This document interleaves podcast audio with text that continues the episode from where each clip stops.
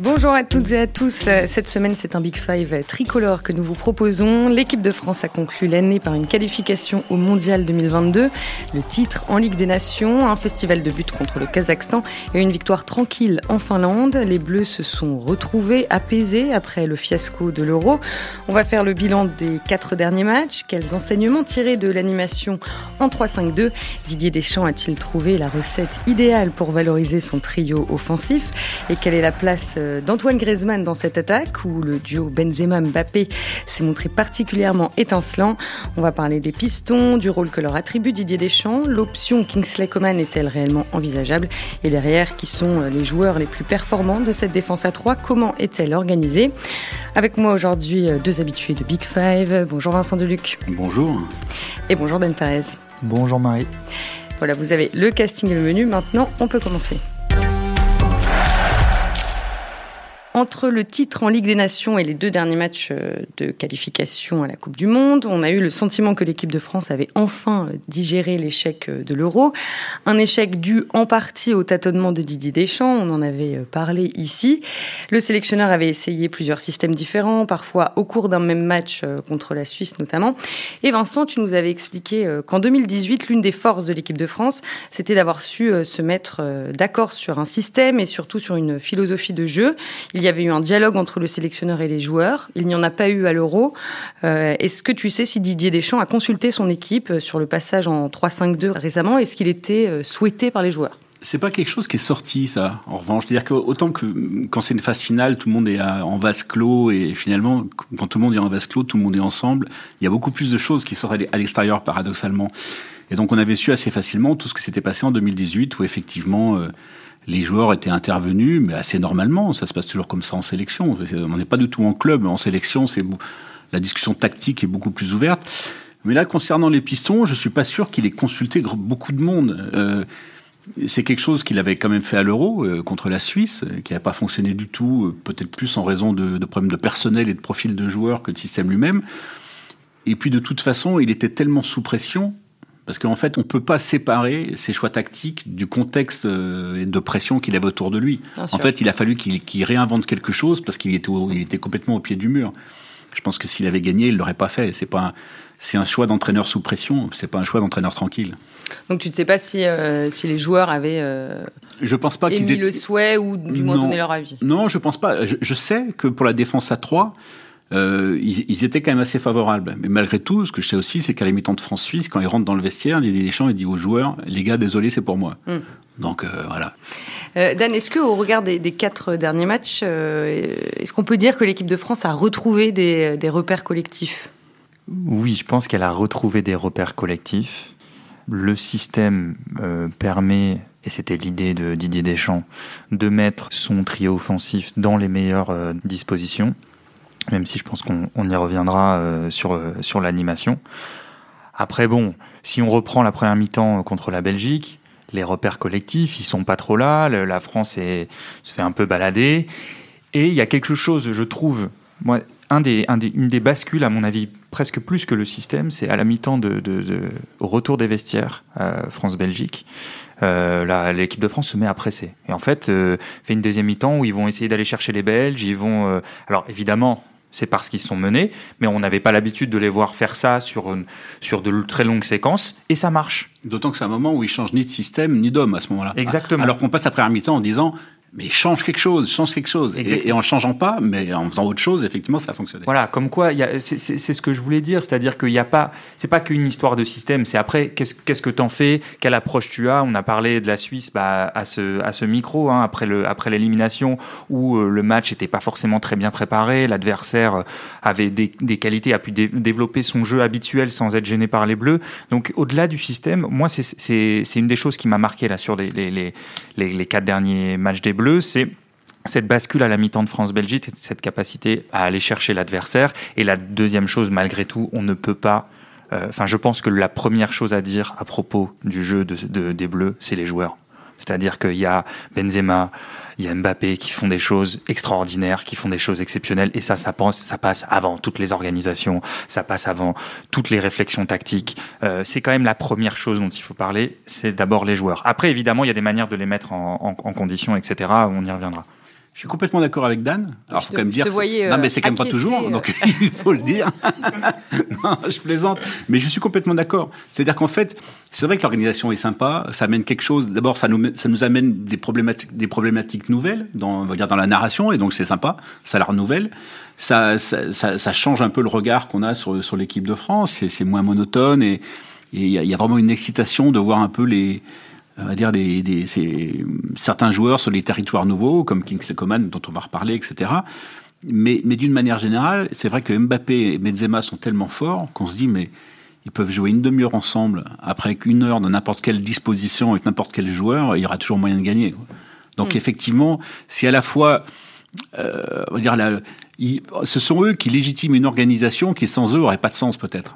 Alors justement, l'un des enseignements euh, des quatre derniers matchs, c'est la vitalité retrouvée ou peut-être trouvée tout simplement euh, par l'attaque française. 15 buts marqués avec évidemment ce festival 8-0 euh, face au Kazakhstan, quadruplé historique de Kylian Mbappé. En tout, l'attaque en parisien s'est illustrée à cette reprise, plus 5 buts pour Karim Benzema donc, et un seul pour Antoine Griezmann.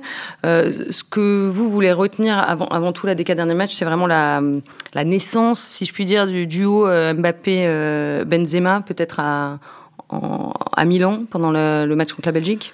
Mais c'est difficile de partenir ça, parce que c'est un des phénomènes les plus spectaculaires qu'on ait vus sur les, sur les 25 dernières années. C'est-à-dire, franchement, les grands duos de l'histoire de l'équipe de France, il y en a eu quelques-uns. J'ai vu que certains citaient Zidane, Henry et moi le premier, mais ça n'a jamais été un duo, ça n'a jamais marché. si ça avait été un duo, Zidane aurait fait plus d'une passe décisive que, que, la passe décisive involontaire qu'il a faite en 48 ou 49 euh, mm. sélections communes. Donc c'était pas un vrai duo. Le vrai duo, plutôt, il avait duré deux ans, trois ans entre 2000 et 2003, c'était entre Henry et Trezeguet. Mais c'était vraiment très très court. Après 2003, c'était fini. Henri était devenu avançante. Il voulait plus faire un duo avec euh, Trezeguet. Mm. Et comme disait Jacques Santini à l'Euro 2004, je les ai alignés tous les deux. Et à un moment, je voyais une seule ombre. Donc, euh, donc voilà, c'était pas vraiment un duo. Il en perdait un. Donc en fait, c'est vraiment très rare. C'est un phénomène extrêmement rare. C'est d'autant plus rare que c'est deux joueurs d'une génération très différente. Il y a 11, il y a 11 ans d'écart entre les deux. Et, il y a une compréhension dans le jeu et une recherche de l'un de l'autre qui va, qui va au-delà du jeu. D'ailleurs, on, voit qu'il y a quelque chose de l'ordre de, de, de, de, l'attirance, enfin, comme des, comme deux, comme oui, les deux hommes s'entendent voilà, bien. qui s'entendent vraiment très bien. On voit bien que s'ils sont un duo et si c'est pas un trio, c'est parce qu'il n'y a pas la même attirance avec Griezmann, par exemple. Oui, j'allais souligner le fait que Vincent, depuis le début, enfin, Eden aussi, vous parlez d'un duo et non pas d'un trio. Oui, alors euh, juste pour, euh, pour finir sur le duo et après peut-être basculer sur, euh, sur Griezmann, ce qui en plus donne encore une nouvelle dimension à cet attelage entre les deux, je trouve c'est les progrès de Mbappé notamment dos au jeu. Dans son jeu de remise, on l'a vu encore euh, sur le, premier but euh, contre la Finlande où à deux reprises il fait une remise en une touche, euh, en talonnade, d'abord pour Rabiot, puis ensuite derrière sa jambe d'appui pour, pour Benzema. Il l'avait fait aussi sur le premier but de Messi avec le, PSG. Donc il, a, il commence à ajouter ce, comment dire, cet atout à, sa, palette. Et donc ça, favorise encore plus les combinaisons où Benzema peut venir presque, enfin, mais même s'appuyer sur, sur Mbappé pour jouer des, pour jouer des 1-2. Mais est-ce que euh, la présence de, Benzema aussi n'aide pas Mbappé à progresser plus euh, globalement dans son, euh, dans son sens du collectif Il n'a il a jamais marqué autant de passes décisives que cette, année moi, j'en suis pas persuadé. Je suis pas persuadé parce que d'abord, si on regarde les stats, le, plus passeur des deux en équipe de France, c'est Mbappé, c'est pas Benzema, alors qu'on aurait, on aurait juré le contraire quand il est revenu. Effectivement, l'idée que Benzema bonifie les autres, ça passe par l'idée qu'il est au service des autres. Et là, paradoxalement, il est au service de tout le monde, Benzema, parce que ça a toujours été un joueur formidablement collectif. Mais Mbappé est encore plus au service de, de, Benzema que, l'inverse. Donc, je ne sais pas. Après, peut-être que. Je pense quand même que le fait que, Mbappé soit attiré par le langage technique de Benzema, par sa manière de jouer, ça le bonifie bien plus que quand il joue aux côtés de Giroud et qu'il se dit mais je, suis vraiment obligé de jouer avec lui. Donc là, je pense qu'effectivement, ça fait une différence.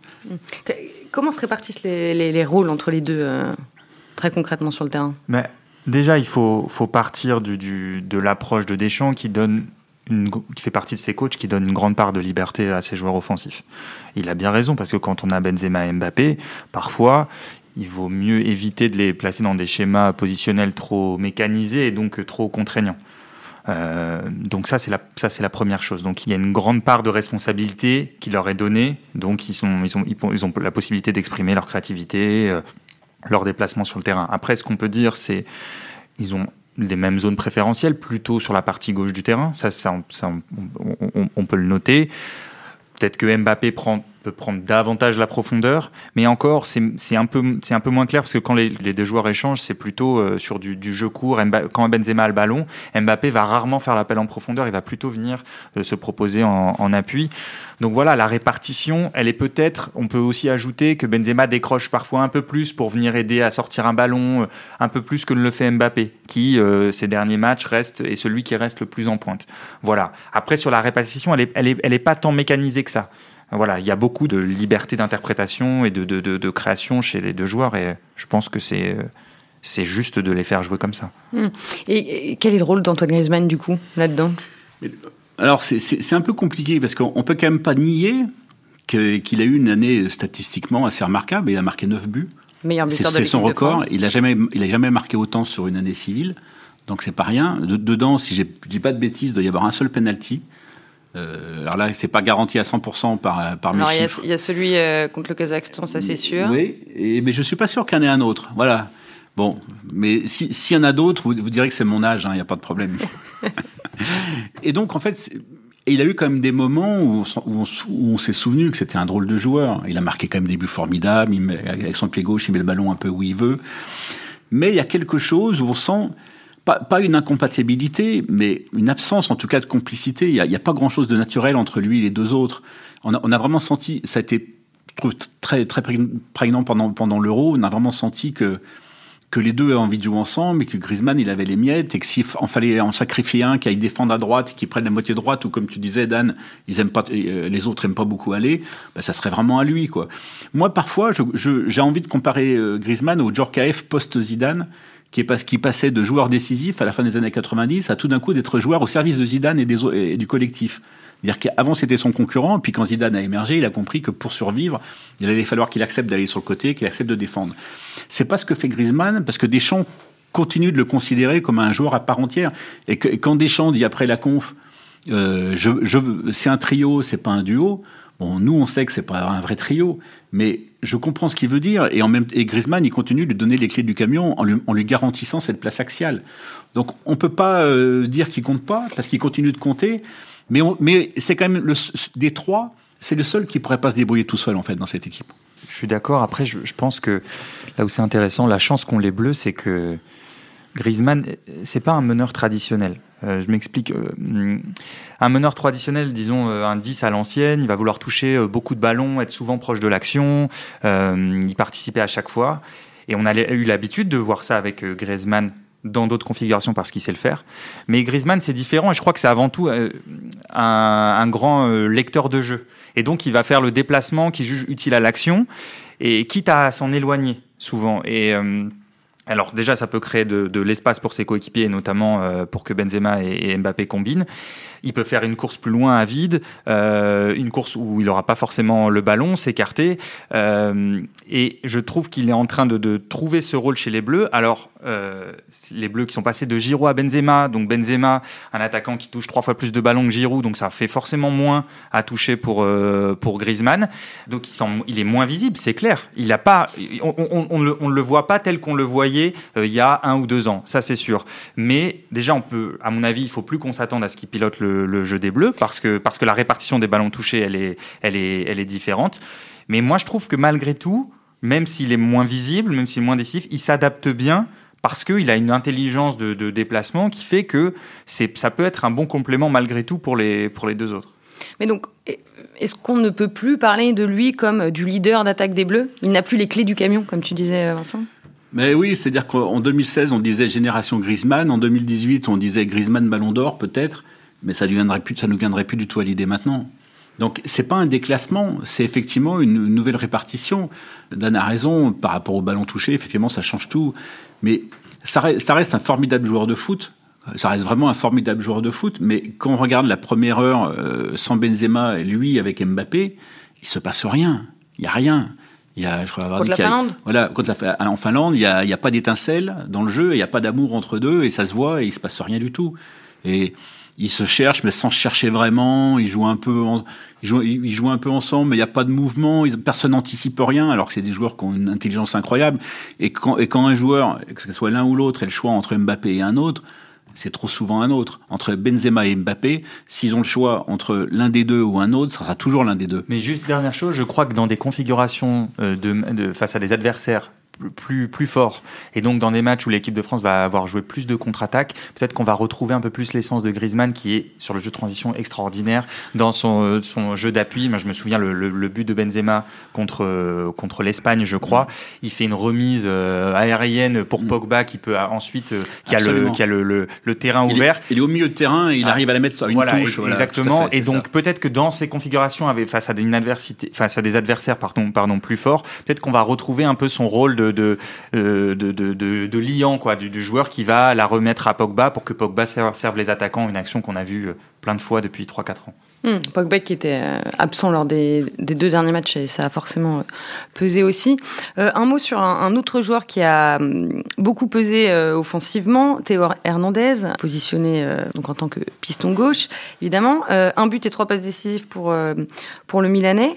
Est-ce que son apport a aussi été important pour justement la mécanique du trio devant, enfin ou du duo plus Griezmann? Moi, je crois qu'il y a eu il y a eu des moments dans les dernières années où l'équipe de France a été très ronronnante avec le ballon, a beaucoup souffert du, manque, de, profondeur, d'attaque de la profondeur de ses joueurs. Il y avait souvent que Mbappé. Et, euh, et, quand Théo Hernandez est là, et aussi quand Coman est là, ça donne des options supplémentaires pour attaquer la profondeur, et donc pour verticaliser un peu plus le jeu, pour trouver, pour arrêter de ronronner, faire du, de la possession en U, aller de part et d'autre sans trouver le décalage. Et je pense que c'est un des apports fondamentaux de Théo Hernandez, en plus de, ses qualités propres, de son jeu offensif, etc. Euh, je crois que c'est quelque chose de, moi c'est ce une des choses qui m'a frappé dans, dans, ces derniers matchs, c'est la menace multiple dans la profondeur, dans les appels verticaux qu'on a trouvé chez les Bleus et qu'on n'avait pas forcément euh, ces derniers temps.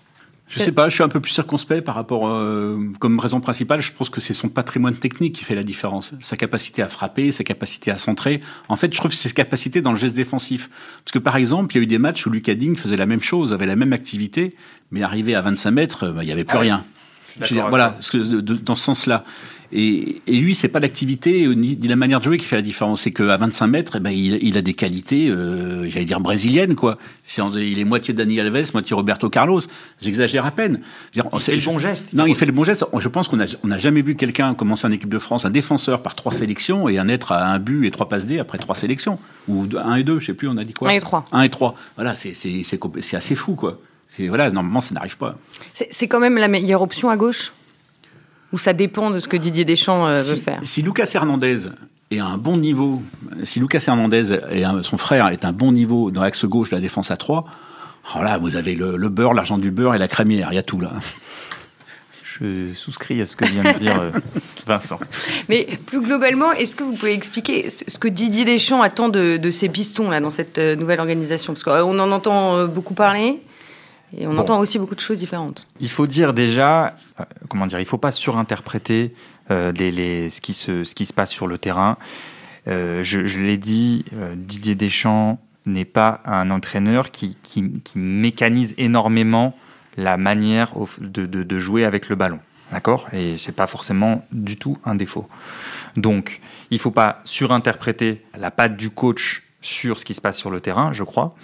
Après, ce qu'on peut dire, c'est que c'est ces, pistons peuvent. Euh, on ne crée pas souvent de, décalage pour qu'ils soient complètement seuls. En revanche, ils se retrouvent souvent dans des positions de 1 contre 1.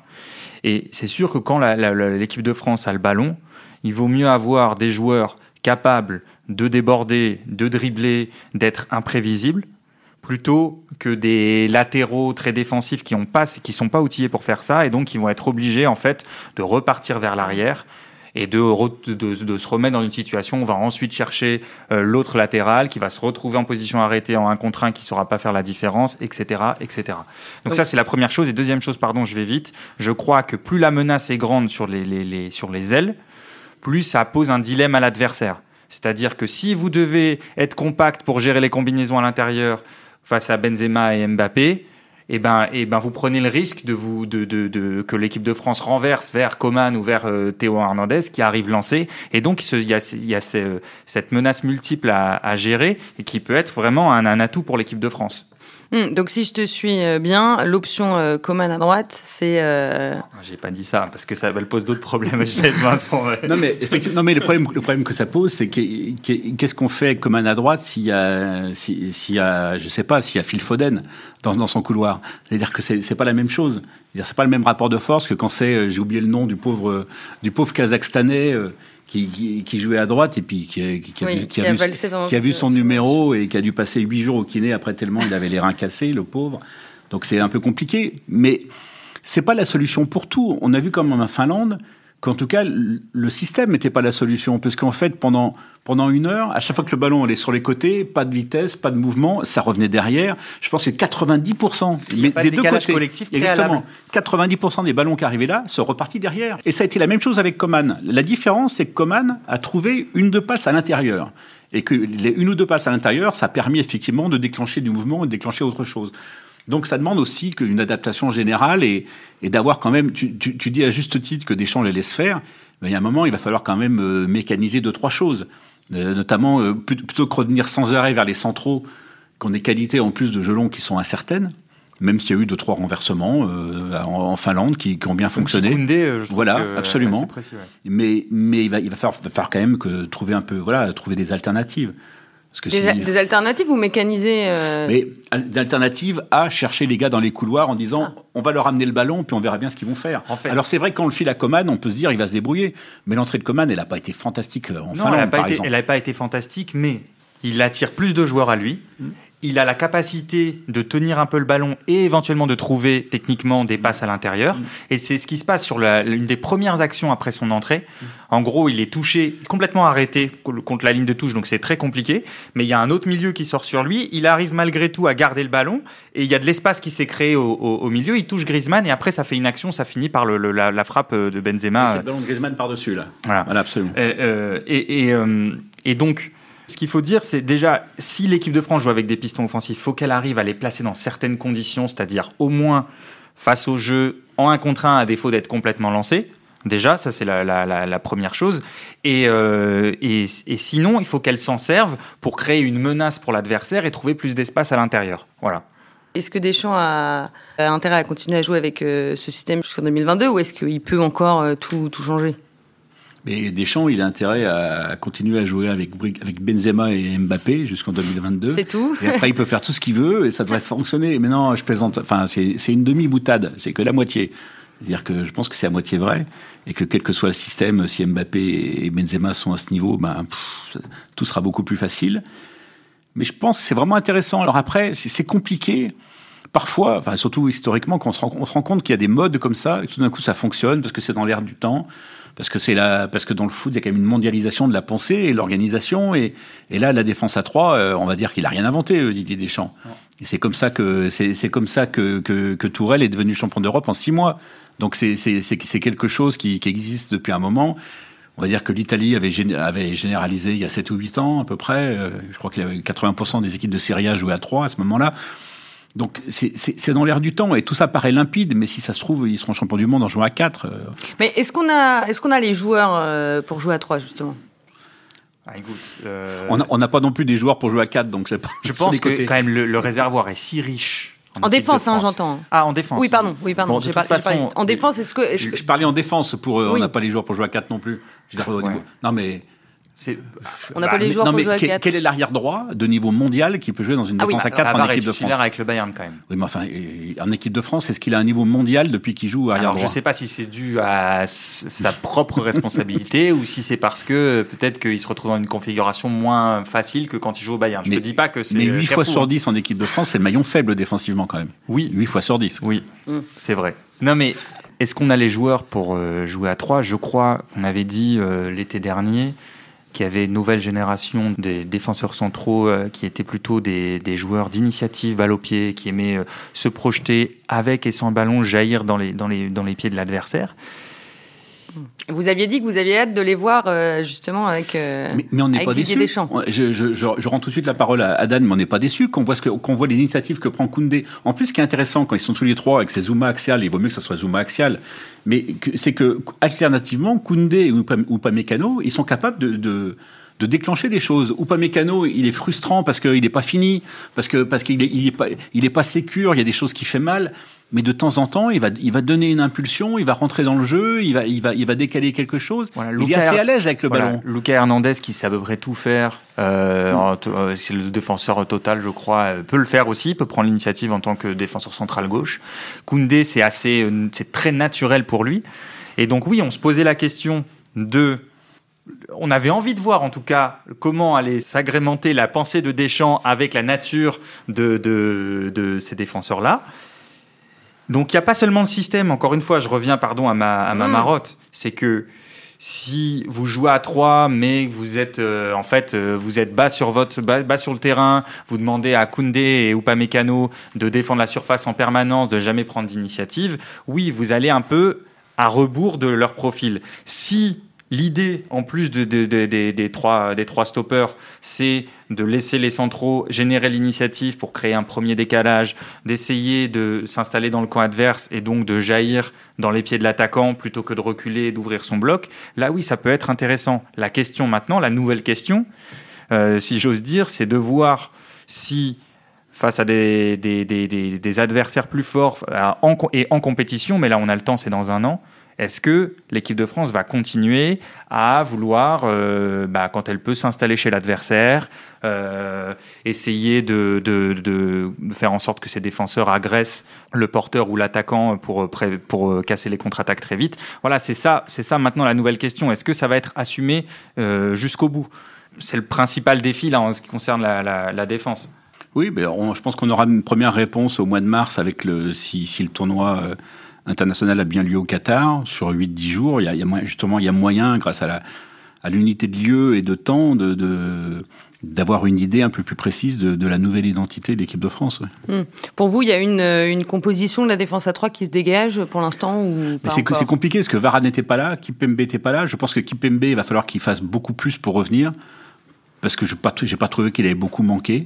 Bah, surtout en fait que si son concurrent c'est Lucas Hernandez, c'est difficile pour c'est difficile pour lui. Et puis, et puis Lucas, c'est trop important. Voilà. Parce qu'en fait, c'est peut-être lui le joueur qui a le plus manqué à l'Euro. C'est-à-dire qu'il a, il a joué contre l'Allemagne, il a Mm. pu jouer derrière, et c'est un tel compétiteur, il y a une telle contagion de l'effort, de la méchanceté, du vice et même de l'arbitrage, que c'est très difficile de s'en passer. Oui oui, c'est une équipe qui marche aussi beaucoup sur ça, sur l'efficacité dans les deux surfaces. On a parlé de Benzema, Mbappé. Et euh, il faut voilà, euh, il faut, faut parler aussi de l'efficacité dans la surface derrière de, de- des équipes de Deschamps qui, quand elles gagnent, sont pas forcément des équipes qui ont dominé tout le match, mais des équipes qui ont été efficaces aux, bons, bons endroits, au bon moment dans les dans les dans les dans les zones décisives. Et Lucas Hernandez a l'air quand même indispensable là-dessus. Varane, je crois qu'il est incontournable. Et à droite, euh, si ça continue comme ça, je pense que le profil de Koundé, Oui. peut-être que Pavard peut aussi le faire. Je crois que Pavard peut aussi le faire, mais le profil de Koundé, il est très intéressant là-dessus. Il est très intéressant là-dessus. Et le, le fait pour lui, pour Koundé, d'avoir, si jamais on continue avec Coman piston droit, c'est génial parce qu'il a un joueur qui sait prendre la largeur, donc il n'est pas obligé de jouer euh, quasi latéral comme il euh, comme il l'avait fait à l'Euro. Et c'est- parfait pour lui. Même, même s'il s'écarte beaucoup en phase de possession, Voilà. d'ailleurs. Il, cherche l'espace en fait. Il, peut tout à fait aller voilà. à la ligne. Il mais- sort de la pression de l'attaquant Mais pour au-delà de, au-delà de ses qualités de footballeur, Koundé, on sent, on voit très bien ce qui peut séduire un entraîneur chez Koundé. C'est-à-dire quand on l'écoute parler, quand, quand, quand, quand- on se dit, effectivement, ce gars-là, il va plaire à ses entraîneurs. Il a du recul, il est intelligent, il est posé, il a quand même du caractère. Et donc, je pense qu'il qu'effectivement. s'est relevé de Voilà. quelques prestations un Absolument. peu compliquées. Mais je lui ai posé la question à Claire Fontaine la semaine dernière. Parce qu'à un moment, au, au- détour d'une réponse, il dit Oui, de toute façon, mes débuts ont, été difficiles pour différentes raisons. Donc il y a deux, trois questions qui, qui passent. Et après, je reprends, je prends la parole et je dis Mais parmi les raisons, c'est quand même que tu es joueur arrière droit Il me dit Oui, évidemment. Donc en fait, ce gars, il a trois sélections. Et, il- et- et il, est, il assume de dire publiquement que, que, que, son sélectionneur l'a mis dans la merde, mais que c'est pas grave et que il a pas peur, il aurait pu répondre à côté. En fait, je trouve que là, qu'il il- il se dégage de lui quelque chose où on se dit, bah, peut-être qu'il va avoir 80 sélections, ce gars, quoi. Euh, juste un mot quand même sur euh, nos deux euh, patrons de- de- du milieu de terrain dont on n'a pas parlé de- depuis le début. Rapidement, N'Golo Kanté et Paul Pogba, bon, ils n'ont ils ont pas joué ensemble depuis l'Euro parce qu'ils ont tous les deux été blessés l'un après l'autre. Vous les voyez s'insérer ensemble avec leur rôle respectif dans ce système-là? Moi, je dirais en 5 secondes que la concurrence est quand même assez loin derrière pour ce qu'on en a vu récemment. J'allais vous poser une question aussi sur les concurrents, mais au, moins c'est fait. oui, je suis d'accord là-dessus, sur le fait qu'il n'y ait pas beaucoup de doutes sur leur titularisation. Après, après j'ai une petite interrogation éventuellement sur, euh, sur Pogba, là, on, puisqu'on vient de parler de Koundé qui touche énormément de ballons, hein, qui est une sorte de premier meneur depuis l'arrière, s'il continue à jouer. Euh, Pogba aime toucher le ballon, Deschamps le dit lui-même, hein, pour que Pogba joue bien, il a besoin de, toucher beaucoup de ballons. Donc ça va être quelque chose à surveiller parce que parce que pour que Koundé prenne ces initiatives-là, je ne dis pas qu'il faut organiser le, jeu autour de Koundé, mais pour que Koundé prenne ces initiatives, ben les milieux, les deux milieux axiaux doivent en faire un peu moins, parfois s'écarter, pas venir demander le ballon justement pour, pour créer l'espace. Et ça, ça va être, ça va être aussi quelque chose, quelque chose à voir, mais je ne crois pas du tout que là, les Bleus peuvent se passer de, de non, Non, non, c'était pas ma question, ah, c'était justement comment, comment vous, euh, vous pouvez imaginer leur retour dans cette animation-là. Mais évidemment, il n'y a pas de doute sur euh, leur titularisation. Assez tranquillement, on a vu que que, que Chouameni avait du mal à enchaîner malgré tout. Que, mais c'est normal, mais qu'il y a des promesses, mais je trouve qu'il a manqué un peu de personnalité et de caractère sur, sur les dernières sélections, j'ai trouvé un peu neutre. Mais Pogba, surtout, je trouve qu'après l'Euro, paradoxalement, à l'Euro, il a, réclamé et assumé une espèce de, place de leader sur le terrain, en dehors, etc. et tout. Et ce que j'ai aimé ensuite, à partir de septembre, mais surtout d'octobre, c'est l'économie de son jeu, tout d'un coup. C'est qu'il a retrouvé, je trouve, un peu de simplicité, qu'il a épuré tout ça, et que quand il est simple, quand il fait que des choses simples, je le trouve formidable, formidable. C'est quand il en fait trop que qu'il se perd et que et que l'équipe perd quelque chose. Mais quand il est simple comme ça, ce qui ce qui peut pas être à Manchester parce que c'est pas sa nature, mais en équipe de France, c'est quoi? C'est dix fois par an, il peut y arriver quand même. Hmm. Et il peut, il peut toujours être la rampe de lancement de, des, des, bah, ce que je te disais, Mbappé. Ce que je te disais, c'est que sur le, le, face à des adversaires un peu plus forts, où en fait tu vas jouer plus de contre-attaque, eh ben là, le, là Pogba, euh, Pogba rayonne, il a déjà fait, il est toujours, euh, il est souvent excellent en équipe de France, et donc euh, oui, oui, il va avoir un rôle essentiel à jouer. Et moi, j'adore aussi l'idée que ce soit le genre de joueur qui se sublime en sélection, qui soit meilleur qu'en club. J'aime bien. Je trouve que voilà, ça, ça casse même les clichés parfois qu'on avait sur lui parce qu'il a souvent incarné genre le foot business, tu sais, la personnalisation des, des, des, joueurs, la mise en scène de lui-même et tout. Et j'aime bien cette idée un peu à la, bah, je sais pas, Laurent Blanc était comme ça, il était beaucoup plus fort en équipe nationale qu'en club.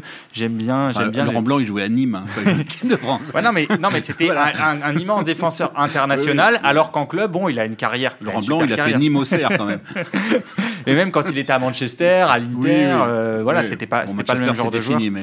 Euh, et, et, j'aime bien cette idée-là chez, chez, Pogba. Ça reste quand même un des, un des joueurs les plus fiables des Bleus. Vos dernière question, même si euh, vous y avez un peu répondu au début de, au début de l'épisode, sur l'identité de l'équipe de France qui, en 2018, était très marquée Deschamps. C'était, c'était vraiment l'équipe de Deschamps. Aujourd'hui, est-ce qu'on peut, enfin, ouais, est-ce qu'on peut plus dire que ce sont vraiment les, joueurs qui ont, qui ont instauré l'identité? C'est compliqué parce que c'est lui qui allait rechercher Benzema quand même. On peut pas, on peut, on, peut pas enlever ça. Bon, c'est lui aussi qui lui avait, qui l'avait écarté. Mais, mais il est allé chercher à un moment où, d'ailleurs, il est allé chercher trop tard, déjà pour compenser. Ça aurait été mieux six mois plus tôt. Euh, je pense que c'est, ah bah, au regard de tout ce qu'on vient de dire, c'est ces six mois de décalage qui sont, qui sont, qui sont pour moi essentiels et qui expliquent en partie l'échec de l'euro.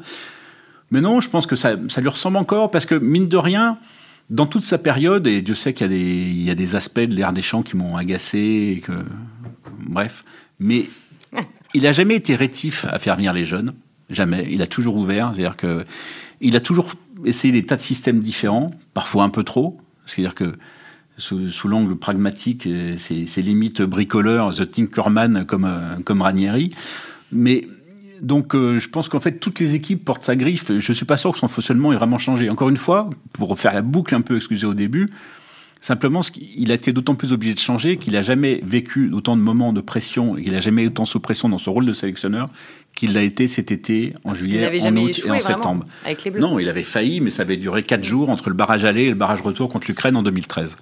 Moi, je, pour, juste pour ajouter, je pense que, évidemment, euh, on peut pas euh, comment dire, écarter la, la, bah, la, responsabilité de, Didier Deschamps. Mais je crois que là, c'est euh, bah, l'équipe de, de, Benzema et Mbappé. Ça me, voilà, c'est un peu. Alors après, c'est des grandes phrases, hein, mais ça me choque pas qu'on dise ça avant de dire que c'est l'équipe de Deschamps. Bon, on va s'arrêter là. Merci euh, à tous les deux, Vincent Duluc et Dan Perez. Euh, on retrouvera les Bleus au mois de mars pour, pour deux matchs amicaux. Peut-être trois. Peut-être trois.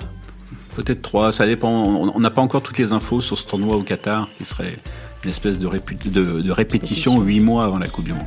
Bon, bah, trois, ce serait pas mal. Évidemment, euh, merci aussi à Antoine Bourlon pour euh, la réalisation de cet épisode. Merci à vous d'avoir écouté Big Five et à la semaine prochaine.